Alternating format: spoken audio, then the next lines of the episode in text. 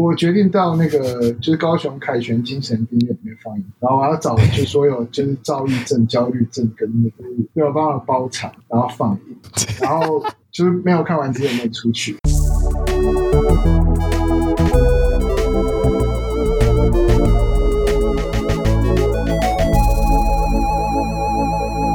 欢迎收听电影 Podcast，我是 John，我是 Terry。好，那今天我们录音。现在时间是五月一号晚上十一点零四分，还有不到一个小时就是 Perry 的生日，所以先预祝你生日快乐！哇，在我生日前一天录音，好特别啊！没有错，所以我们上一次录音是什么？一月三号吗？我忘记了上一次录音是什么时候？半年前，反正很好几个月以前，大概四个月以前的事情。嗯、对，不过今天哦，刚好因为我们。最新的一集，就那一集大概剪了四个月，终于 终于上传了。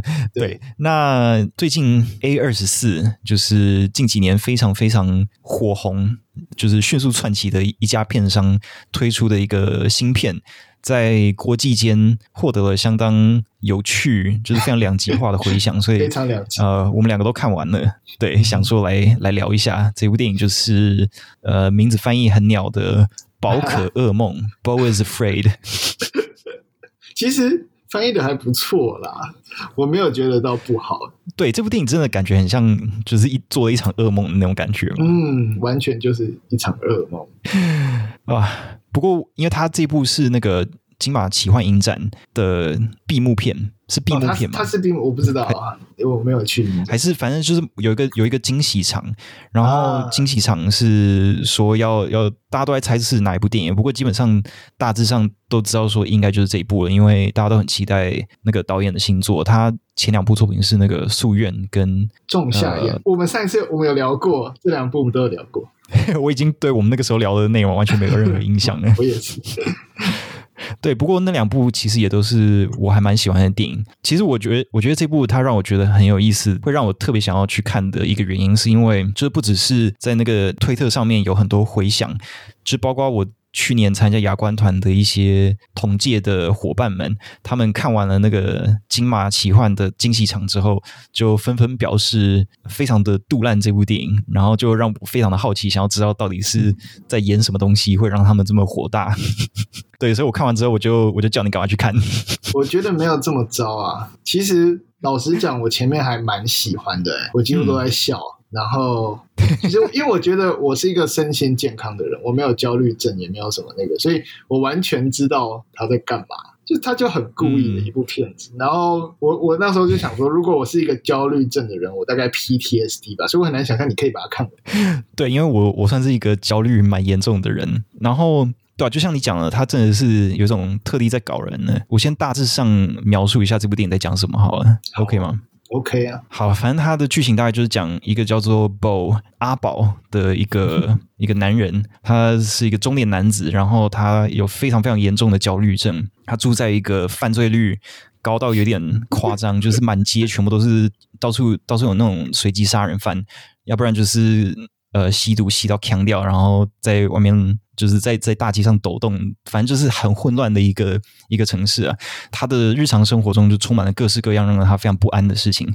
然后他预计接下来要去拜访他妈妈，然后这件事情又让他更焦虑，所以他就跟他的心理咨商师谈了一下这件事情。然后后来就决定要要出发。然后在他要呃搭飞机去找他妈妈的前一天晚上，就一直有人以为他的公寓里面在播很大声的音乐，所以就一直丢纸条进来，就是叫他把音乐调小声。但是因为他根本没有在放音乐嘛，所以他当然就没有办法调。结果后来对方就呃又丢纸条进来说：“我叫你调小声，你怎么居然又调得更大声？” 然后之后又搬音响来对着他的呃公寓放音乐，所以他整个晚上都睡不好。结果他醒来的时候已经快要到飞机起飞的时间，所以他就要赶快冲出去。结果他。在把行李箱呃拉到门口，然后钥匙还插在门那个钥匙孔里面的时候，他因为忘记拿牙线，他就赶快冲回去。就出来的时候，发现他的钥匙跟他的行李都被偷走，所以就没有办法回家。就过了不久之后，呃，因为某些原因，他被锁在家里面，家就是他的公寓外面，然后就一大群街上的莫名其妙的人士涌进去。啊，不是，然后隔天他进去的时候，我我补充一下这边，嗯，就是因为他其实刚刚看完那个心理。咨商的就是疗程，然后又拿到一罐药，我一直不知道那个药是什么。对，然后医生就说一定要配水，所以 他急急忙忙就吞了那个药，结果他就干吞下去，停水。然后他马上 Google 说吞这个药没配水会怎么样？然后 Google 都跑出会死掉啊什么？然后他就非常怕死，然后就看到对面有超商，然后他又不敢出去，然后就非常挣扎，然后就是最终就是想办法鼓起勇气冲到对面，然后喝了水，之后发现口袋钱不够，然后就一群街上的人全部往他的公寓移动。对 对，反正那些人就把他公寓整个破坏掉。然后我讲重点哈，就是后来他就接到不是接到电话，他打电话去。呃，给他妈妈要跟他妈妈讲说，就是他的东西都被偷走，然后家里也被破坏，所以他没办法回去嘛。结果后来就听到说，有人找到他妈的尸体，然后他的头整个被断掉的吊灯。就是那种大型的水晶灯掉下来，整个砸烂了，就是这个面目全非。然后他整个人就陷入一种太过惊吓，以至于精神涣散的状态。后来他到街上，他这这个中间真的很难省略，因为他真的是一件随时接着一件随时。反正最后他就走到，他就冲到街上，然后就是一下被警察用枪对着，一下被一个连续杀人魔追杀，然后结果他就不小心被人家用车撞上，结果那个。开车撞到他的人就把他带回家去休养，结果他那个家里面也是那那一整家人也都是很有问题的人。反正他们一开始就是把他收养在那边，然后他们同时也有收养另 不算收养，就是收留他他们那家的儿子。他是在战争的时候死掉，他的一个同袍，然后那个同袍是整个精神状态非常的不安，就是严重 PTSD 的那种人。反正后来那家的女儿因为一直被父母就是无视，所以最后他就自杀，结果。这个女儿自杀这件事情就被怪在主角头上，所以他就要赶快逃走。然后那个妈妈就派那个 PTSD 的同袍去追杀主角，然后他就。他就冲到森林里面去，然后就刚好遇到一个旅行剧团，他们在上演一出就是有点嗯，算是有点实验性的一个剧嘛。然后他在看剧的时候就开始神游，开始幻想自己的人生，如果没有受到他妈的牵制的话，可能会如何？那那个剧接下来就进入一段有点超现实，有点像是舞台剧跟动画，就是呃复合媒材创造出来一个段落。我我就是描述他，我我，我超喜欢那个舞台的，嗯、那舞台超酷的，它转动那个变化光影，对对对对对，因为它它里面有那个。它描绘时时光流逝，那个季节变换，是透过让那舞台上的那个树转动，然后你转到一个不同的角度，它就看起来是不同的样子。然后还有那个草往旁边移动，然后就变成另外一种草，要不然就是被雪覆盖之类。对对，就他他们雇佣了好像是智利的几个。呃，动画师，然后请他们来帮忙设计这个段落。好，反正最后就是讲说，中间就是有描述说，他终于找到一个他的归属，然后结婚生了三个小孩。结果后来有一个灾难发生了，他就跟他的孩子们失散，然后他终其一生都在寻找他的孩子们，最后终于找到了。就找到之后，就是在他跟他儿子们的对话中，就揭晓了，就是说他他妈妈。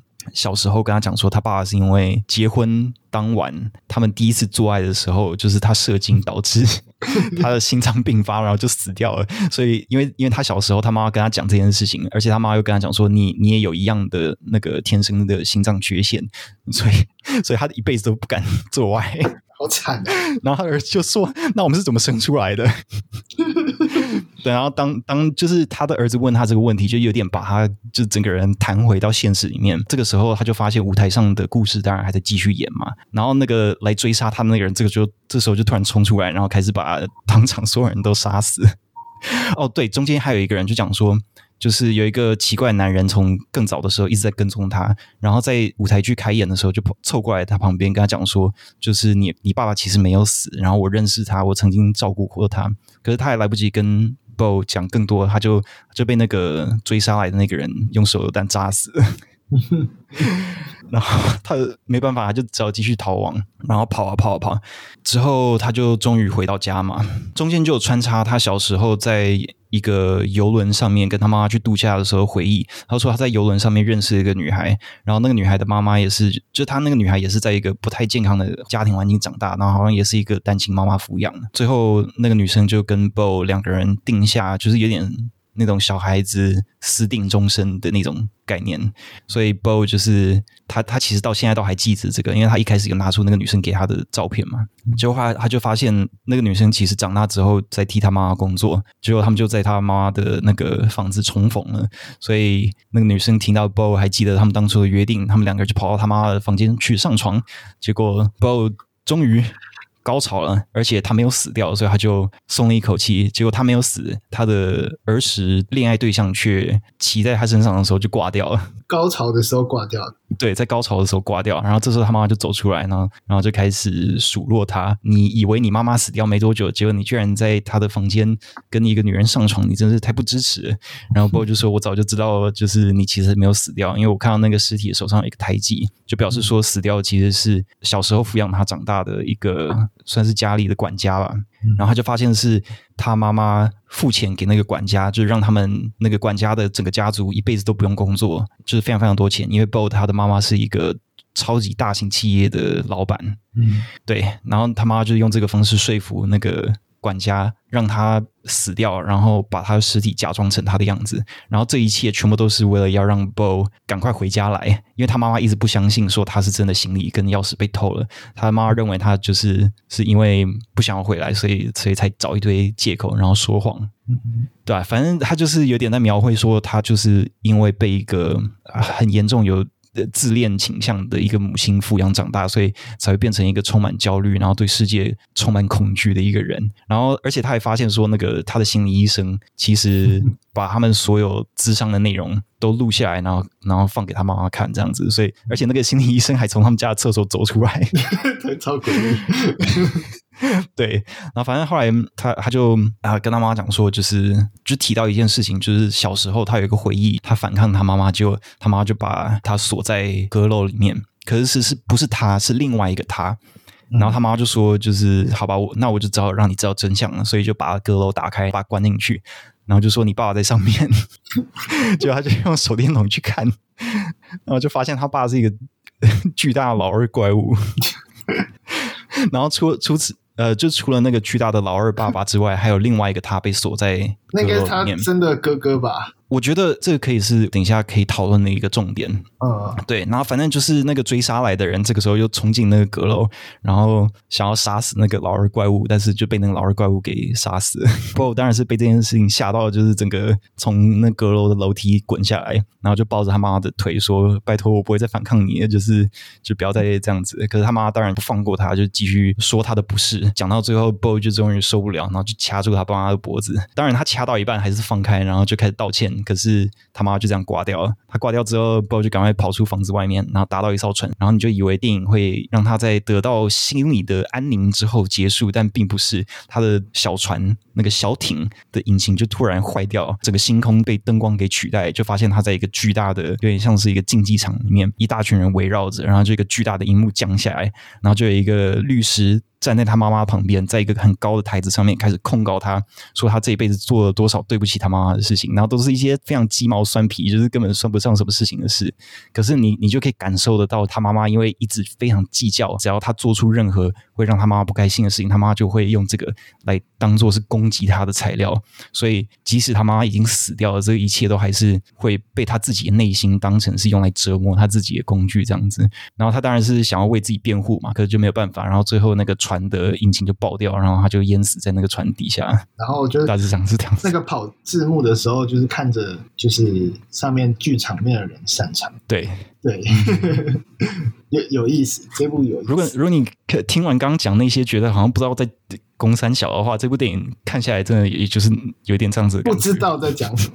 对 对，那你看完的是有什么感觉呢？呃有有很多感觉啊，嗯、但这个感觉具体的要用什么词去描述，其实嗯，我一时还想不到。但是我可以把这个感觉说出来，就是观影体验的部分了。嗯、其实，嗯哼，就像我刚刚讲，我觉得观影体验是好的，因为嗯，它设计了一个非常非常极端的情境嘛。就像刚刚讲，他住在一个犯罪率之高，然后都是奇奇怪怪的人，然后在那个地方出现不可能出现的，就是这些实状况不可能发生在现实生活中，然后这些东西不存在，所以所以它存在电影里面。然后有些黑色幽默又蛮好笑的，就是 反他的很多东西我都觉得很好笑。基本上我就是开前面都是一直笑，包含那些表情啊、动作啊，例如那个连续杀人犯一直拿刀在那边戳啊，然后或者说里面那个那个跳舞的人一直在那边跳舞，就是有这种很多很奇怪的行为，然后就觉得很荒谬啊，就是你知道，就是一个很荒谬。然后对，而且那个连续杀人犯新闻给他的名字叫做 Birthday Boy。呃、uh,，Murder Man 还是 Birthday Boy Stab Man？Stab Man。然后之所以叫 Birthday Boy，就是因为英文里面 Birthday Suit 就是裸体的意思嘛。Oh. 就说你一出生就是没有穿衣服。然后那个杀人魔他就是就是老二整个露出来，反正他全身都没穿衣服，然后到处砍人这样。对，对。然后我我会觉得，为什么我觉得他的片名翻的还不错？因为就很像梦境，你懂吗？只有在梦里面，才会出现这么多不合理的事情，嗯、而且会做出这么多有违道德的选择。就是很多你知道，嗯、知道这种事不可能发生在现实生活中，唯一会出现就是只有在你的梦中。然后每个角色都非常的功能性或标签嘛，就是它变成这个角色，它不是角色，就是它不会发展。我是说，在里面出现的，除了主角以外，它都不是角色。它都只是一个一个功能，或者说它只是一个代表某种样子，那、嗯、非常非常的典型。所以，嗯，你不能把里面的角色当做角色去看，嗯、要把它当成一个标签去看。就是，例如这个角色，他可能在暗示某种形象，或是暗示某种。他想探讨的议题，但他并没有真的探讨，嗯、就是他就一闪而过这样子。对对对，在英文里面这个叫 cipher 嘛，就是每个角色都是一个可能代表了某一个，它有一个象征意义存在，但它不是一个有血有肉的的一个角色那样子的感觉。对，可是我觉得他除了把角色当成 cipher 之外，他其实他的那个电影的世界，他其实有一套他自己的逻辑存在，因为最后他。终于到他妈妈家之后，他不是在地下室里面看到有一张海报，是用公司的员工组成。嗯、然后你如果站远一点的话，就是看到他妈妈的脸嘛。对。然后你就会发现前面那个收留他的那个医生，嗯、他们好像夫妻的照片也都在那那个海报上。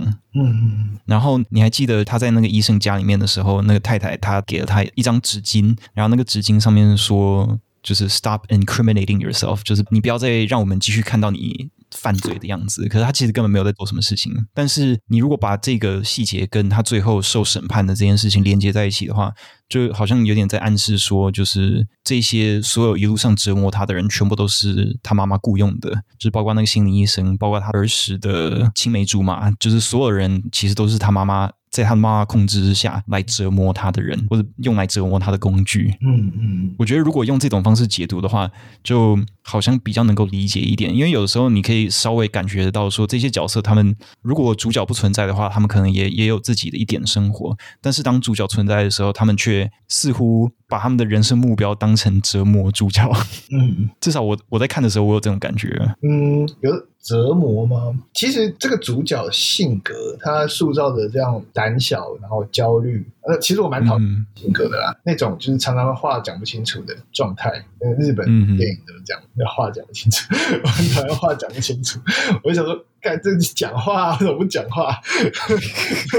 对吧？心中会有对，然后就是跑啊，为什么不跑？有这种你知道吗？焦躁就出现，就是为什么不讲话这样？嗯哼。然后这种性格的人在现实生活中其实也是相对比较容易被欺负，就是对不善于表达自己想法或立场的，在群体中就会被忽略，然后就容易被欺欺负。嗯、然后就很像这个主角的角色，你看嘛，他一开始被邻居抗议很吵，其实对。他大可，其实我觉得那个邻居算很不错，就是写了。假设他是真的很吵的话，写了很多。因为我被抗议过，我是直接被抢，然后还被录音。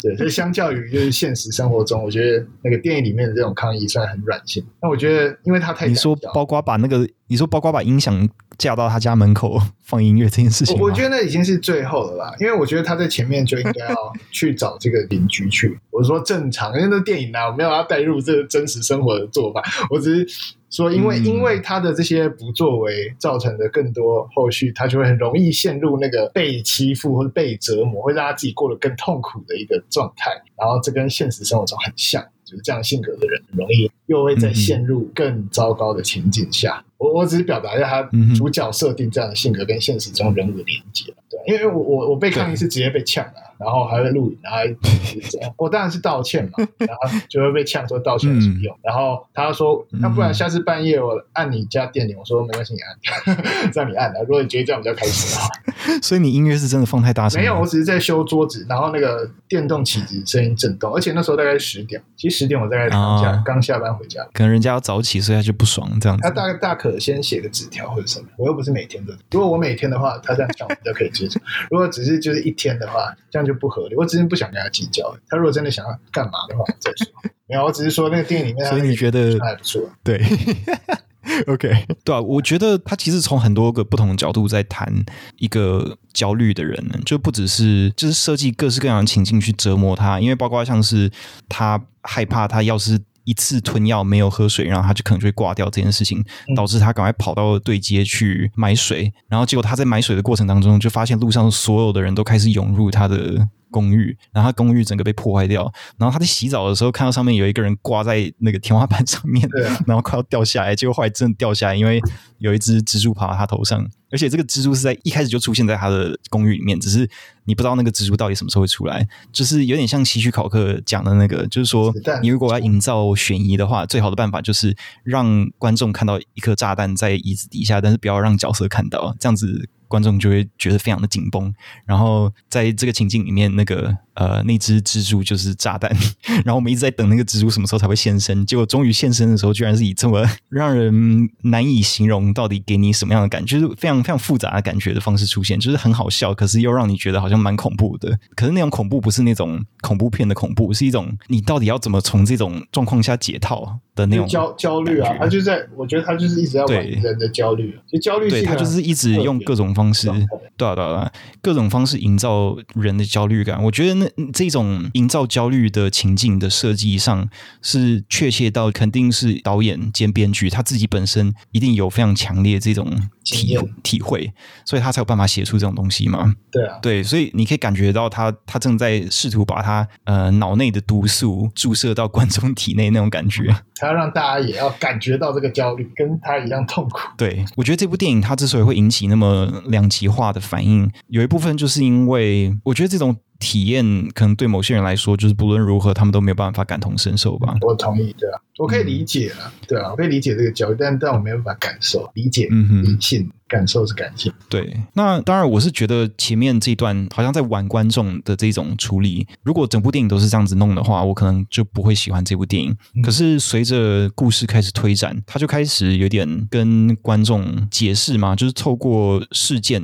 发展的方式去告诉观众说，Bo 到底是。为什么会变成这样子的一个人？嗯，就是他的焦虑。我们当然知道他的焦虑来源是他妈妈，但是他妈妈究竟是一个什么样的人？然后究竟是以什么样的方式，在他内心构筑了一层又一层的机制，让他对这个世界充满了一种深到你没有办法用任何方式去缓解的一种恐惧跟焦虑。我觉得这是很难得。就是在任何一种形式的故事里面看到的一一个东西，就是对于一种非常病态的亲子关系的 的一个呃细度的描绘，我觉得是我我个人还蛮讲喜欢有点奇怪，可是就是我非常欣赏的一件事吧。嗯。嗯，对，对，我同意。因为其实我看完了当下，没有真的很理解他想讨论的东西是什么，因为他并没有一个结论。就像刚刚你你讲的，就是到底他妈妈做了什么？造成他有这么严重的这种焦虑，或者说这些事件的发生，他没有一个，他到底只是像我们讲，他是一个梦境、幻想，还是真实存在，还是什么？就是就是，因为他一直很多是虚实交错嘛，所以我很难判断说，例如这个 part 它是真的还是假的，还是想象的，还是嗯，这这甚至例如他妈妈最后复活，他是男主角也死了吗？还是他妈妈其实？这是幻想还是什么？包含他爸爸是一个巨大的阳具这件事，嗯、是幻想吗？还是真的吗？还是什么？就是你懂吗？就是他整部电影一直对对对，这种感觉，对啊，你好像没有办法找到一个很很明确可以让电影每一个部分都说得通的一套解释方法，这样子。是是不是会有这种感觉？对啊，对啊，对我我我其实也有同感。我觉得这部电影它其实有一个，对，我觉得它可能特别难去解析，就是因为它在处理叙事上，它的态度并不是非常从一而终的。它常常会几乎可以说转换视角、转换叙事风格等等的，像是它有很多事件上的安排是直接用剧情的推展去去。嗯，去堆叠的，像是他去呃描绘开始撞到他的那个医生，他们那家人的家庭关系，然后透过那个家庭关系去解释说为什么那个妈妈会派那个同袍去追杀他嘛。但是在后面，像是他跟那个青梅竹马做爱，结果对方高潮的时候死掉，嗯，几乎有点像是在在架构上去呼应他以为他自己会死掉这一点，所以就有点像是他他一下想要用。纯叙事的手法去去推展故事中发生的事情，但有的时候他又用一种结构性的方式去安排事件推展，就是用一种好像呃希腊悲剧式，就是啊这个是命运的安排这样子的方式去处理。嗯，那我我觉得。可能这个就会让一些人比较没有办法去接受他怎么几乎是有点嗯，有些人可能会觉得他这样有点投机啊，就是说你为什么不选好一个处理方式，然后就从一而终那种感觉？那我觉得他这个也算是他一个处理风格上的一个特色吧。那至于像刚。你有提到说他妈妈究竟是怎么把他变成这样子的一个人？我觉得从我的观点来看，其实就是因为他在地下室的时候，你有看到很多，就是他小时候曾经帮他妈妈公司很多产品代言，然后常常都是药物。嗯，这就让我觉得说他妈妈应该是从小就是让他服用一大堆药，然后会一直跟他讲一些让他不敢踏出去的一些事情，像是包括跟他儿子说谎，说你爸爸在就是射精那颗死掉了。但我觉得要理解这一段的关键，可能要回到。就是电影最一开头，因为这部电影开始的方式是从主角被生出，应该是被剖腹产生出来吧？嗯、对。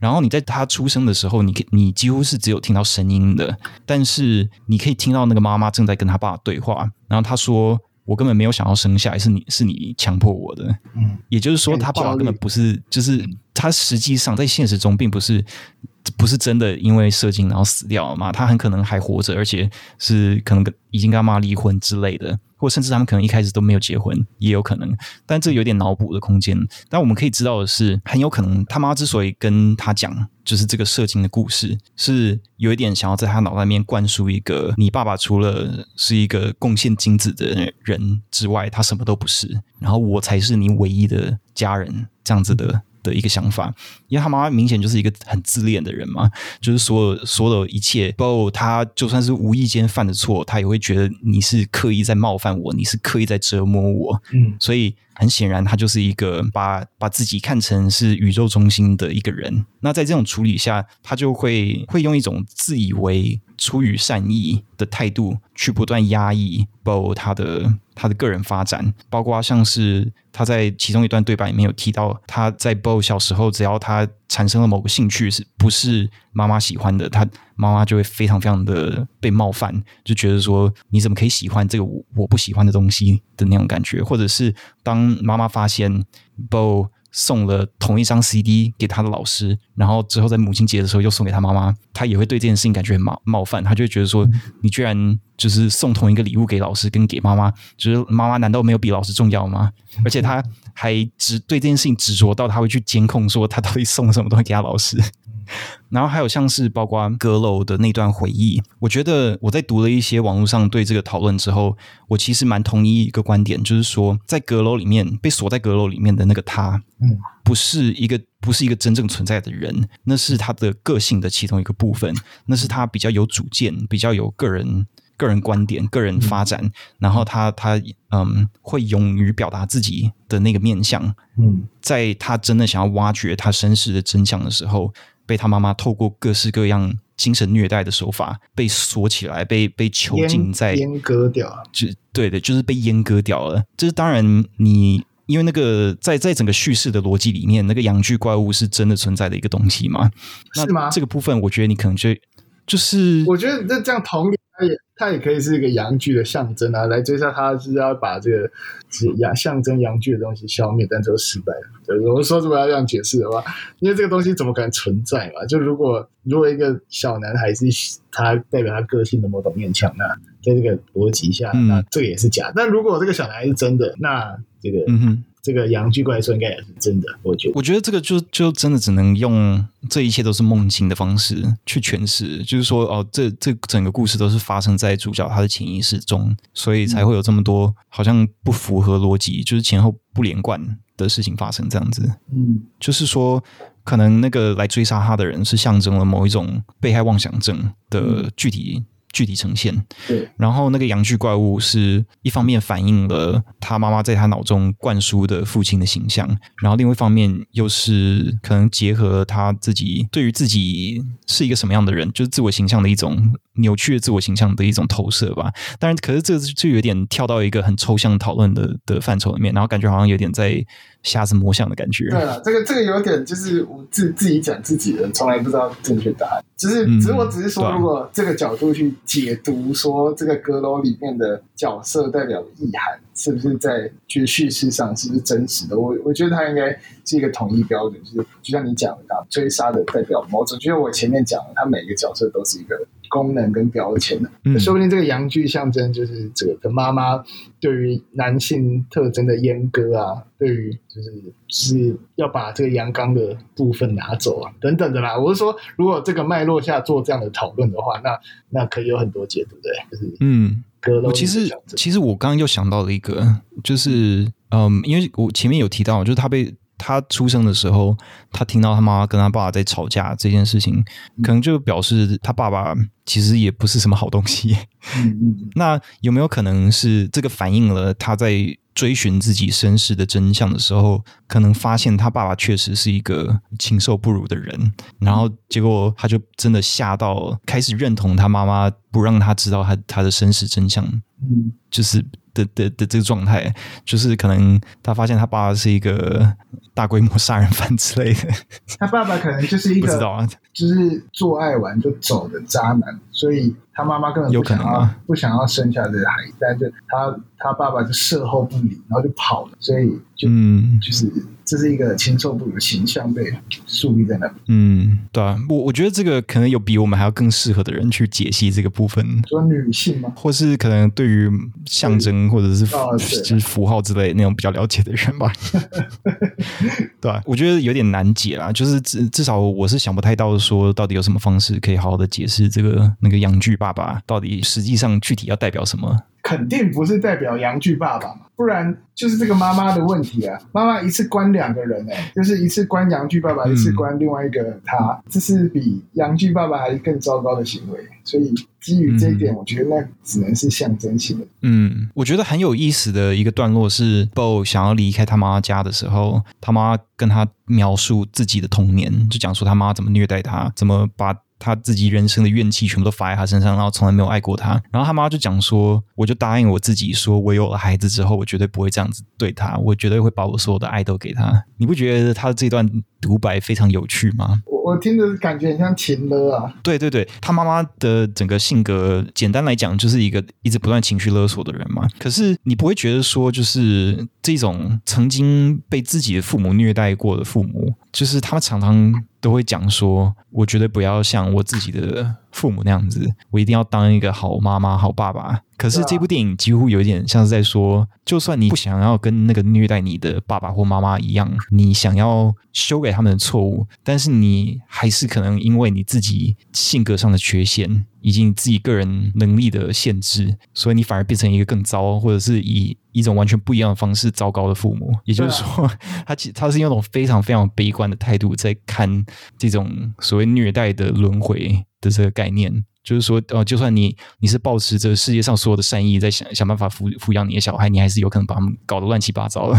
哎，这个这个观点其实蛮有意思，因为因为我也不知道说现实生活中这种像我们都之前都提倡说不打小孩的观点，那当然，嗯，就是就是不对小孩做暴力，包含言语或行为。那因为我们都知道这个会有一个轮回嘛，那但是我们也不知道说，例如很多人就会表达、嗯、啊，我从小也是被这样弄大，然后我也没怎么样，是不是真的没怎么样？就从来我不知道在心理学还是你不知道你有怎么样呢？对对，心理学上有没有统计过，或者说我们常常做很多行为会不会伤害到别人，我们自己也不知道。那同样的小孩可能更 更敏感嘛，对这种事更敏感，所以或许这种隐隐约的性格其实是很容易被无意有意无意的伤害到别人。所以他提的这个观点，我觉得也很不错啊。本来就是有可能这种恶意或暴力的轮回是不会可数，它可能会变和缓。maybe 我不知道，我现在讲的都没有依据。所以我不知道，对，但他他也是提出了一个相对，就你讲比较悲观一点，嗯、但我觉得可能更贴近真实。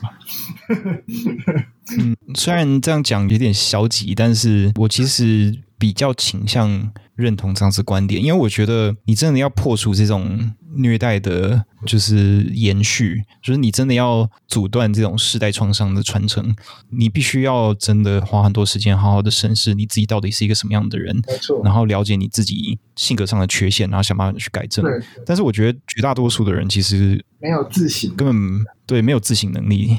就像他妈妈那样子吗？对啊，你从来不知道自己为什么会做出这样的行为，讲这样的话，做出这个决定。嗯，就是没有去思考，或者说你就是他妈妈，就是一个明显一直在做错的事情，可是完全认为自己是对的那种人吗？嗯，对啊，对啊，就是真的要催眠治疗，就是探索。嗯，我不知道，都要找那个智商的才会知道。可能要吸食 LSD，想办法改写一下大脑神经回路才有办法。嗯，有他们沿路都在嗑药，他们整部电影都在嗑药。我觉得真的是那些药造成他们这样。你说那个抗焦虑药吗？对啊，那个吃一堆，他是不是有点在讽刺啊？是越吃越焦虑。我觉得他其实是在讲说，好了，这个没有什么根据。我个人的观点是，服药这件事情是治标不治本啊。嗯，可是很多时候你真的只能这样子啊，因为你根本不可能治本。那个本是一个毫无自省能力、一个有毒的原生家庭的家长，你不可能改变他。我觉得那个本，你不能期待他改变。他比较像附件。嗯。就是吃药只是嗯暂缓那个症状，嗯、然后但是你需要靠复健慢慢把状态调回来。但如果你又在那个环境中，你的复健就会很难进行，你就没办法复健。对，所以你就永远无法让自己往那个比较就好的状态前进，所以你就一直吃药，因为你想要把那个不好的状态给阻断。所以那只是那个你的本质。对。问题并没有被因为复健然后去改善，应该是这样。嗯哼，对。但是这部电影它其实从出发点就是从一开始就并没有任何想要让主角变得更健康的意图。他他在电影中杀死这个主角，就是要完结他自己内心的这个焦虑。他把这个主角杀掉，所以代表这个导演是他把他的焦虑放在这部电影结束，这个电影散场结束的那一刻，嗯、他的焦虑就丢掉，他以后不会焦虑，所以他写不出下一部这样。原来如此，原来这就是为什么大家在网络上一直讲说 Ari Aster 的导演生涯完蛋了，因为他已经把他的梗全部用光了。没错，他他已经把那个他体内的那个心理疾病全部都净化，就像在驱魔一样。就是你有看过大法师吗？嗯嗯，神父最后把那个恶魔叫到自己身上，然后从窗户跳出去，对，然后就摔死。所以那个 Ari Aster 把那个他体内的妖魔鬼怪全部注入这个电影里面，然后把它上映出去，就有点像《七夜怪谈》一样，把那个诅咒散布出去，然后他体内就没有诅咒，所以他下部电影就拍不出来了，就跟咒那部电影。大家 我还没看过咒。对哦，OK。你竟然还没看过？因为我我老婆想要看，但是她一直忘记要看，所以我就也都没有看。你知道这部电影？嗯，是我去电影院这三个月的第一次去电影。真的假的？很久没看见。是很忙吗？很忙啊，抽不出时间。这两个月吧，应该是。哇，那你真的是为 Podcast 牺牲啊？不会不会。好不容易有机会去，而且这部还三个小时，超长，真的他妈爆干场。呃，我觉得可能很多人不喜欢这部电影，也有可能是因为它是一部看那个对某些人来说看的会很折磨的电影，可是它片片长偏偏又长到爆，要折磨很久。对。对啊，不过我觉得蛮不错的。我没有办法用喜欢来形容这部电影，就是我我看完很多感受，但是我对啊对对啊，基本上我觉得蛮值得一看的。就算有可能你看完了会非常堵然。我决定到那个就是高雄凯旋精神病院里面放映，然后我要找就所有就是躁郁症、焦虑症跟那个相关。你要帮他们包场吗？对，我帮他们包场，然后放映，然后就是没有看完之后没出去。然后把他们把那戏院的门锁起来，手都绑住，免得他们就乱转，手脚都绑住，拘束。然后呢，用那个发条橘子，对对，发用发条橘子那个装置，对对对，对，把眼睛撑开来。你要坐在后面帮我们点眼药水，没错没错。啊，放这部电影治疗啊，他们看完病就好了。我跟你讲，我我在看的时候，如此我，我觉得这是一部疗程。我觉得跟日历对导演来说是啊，对日历跟日历这部电影的疗程刚好相反。我觉得日历也是一部疗伤电影，它也是一个治疗，它也是个 meditation，它是一个让心理比较平静的这种治疗，就就很像阿比查邦的电影一样，就是嗯一种治疗。嗯、我觉得 Ari Aster 这一部电影也是某种治疗，只是它是另外一种方向的治疗，就是它有点是以毒攻毒，就是你现在给我习惯，嗯，强迫你，就我有时候强迫你面对，对对，我我那时候我之前看那个怪胎的时候，我就很想要让强迫症的人去做，就不去做，不是，就例如他想洗手不给你洗，这个感觉不会让变更好吧？对，他们习惯之后就会就会好了。这是你你新研发的那个治疗方法吗？对，因为这都是一种一种神经跟心理的状态，已经神经刺激，然后去激发某种激素，然后不正常的浓度嘛，然后又再去刺激这个神经的状态。所以要逆向操作，你的目标不是让他们变得更好，是是让他们遭到会整个让他们大脑重置，然后就突然变好了。对，没错，没错。好，这以上讲都没有任何科学根据，请不要尝试，不负任何责任。责任。这是逆向艺术治疗，把绑起来，然后强迫他们看一些会让他们非常折磨的电影。说不定以前纳粹做过这种实验，纳粹不都做过这种什么不睡人不睡觉会怎么样？说不定他做过。有可能哦。以前以前都他们都喜欢做一些怪怪的实验，我猜不只是纳粹，可能可能 CIA 也干过类似的事情吧。哦、嗯，现在不是有一些心理实验都是 CIA 是什么？是不是有一系列催眠实验的 CIA？嗯，应该有过吧。就是像那个 CIA 在。二十世纪中期的时候，有进行过那个 MK Ultra 计划嘛？它的内容就是搞一大堆有的没有的，像是解构一个人的身份认同，或者是完全摧毁一个人的自信，然后再试图把他们塑造成他们想要的样子。不然就是在别人的食物还是什么里面放很多迷幻剂，然后让他们大脑这个烧坏。插播一下。过十二点哦，生日快乐，生日快乐！耶，第一次在生日，耶！这是呃电影 podcast 历史上第一次帮 Perry 在节目上过生日。如果你在 YouTube 上面听的话，请你在留言里面留 Perry 生日快乐。哲哲连续两年都第一个祝我生日快乐，谁是哲哲？的？皇室兄弟的哲哲，百万 YouTuber，你竟然不认识百万 YouTuber？我非常孤陋寡闻，你不知道吗？嗯、没有没有。没有你在 humble brag 吗？什么事？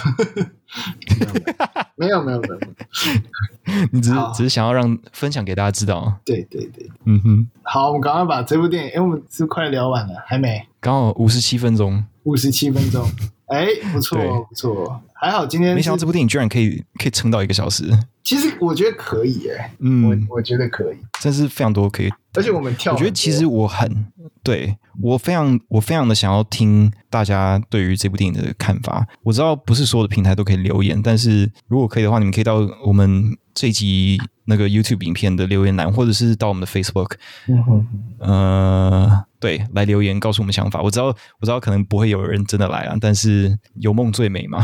对啊，对啊，是的，是的。好，感谢你愿意接受我的强迫，然后去看了这部三个小时的电影。不会强迫了，怎么会强迫？好啊，那今天就先这样了，拜拜，拜。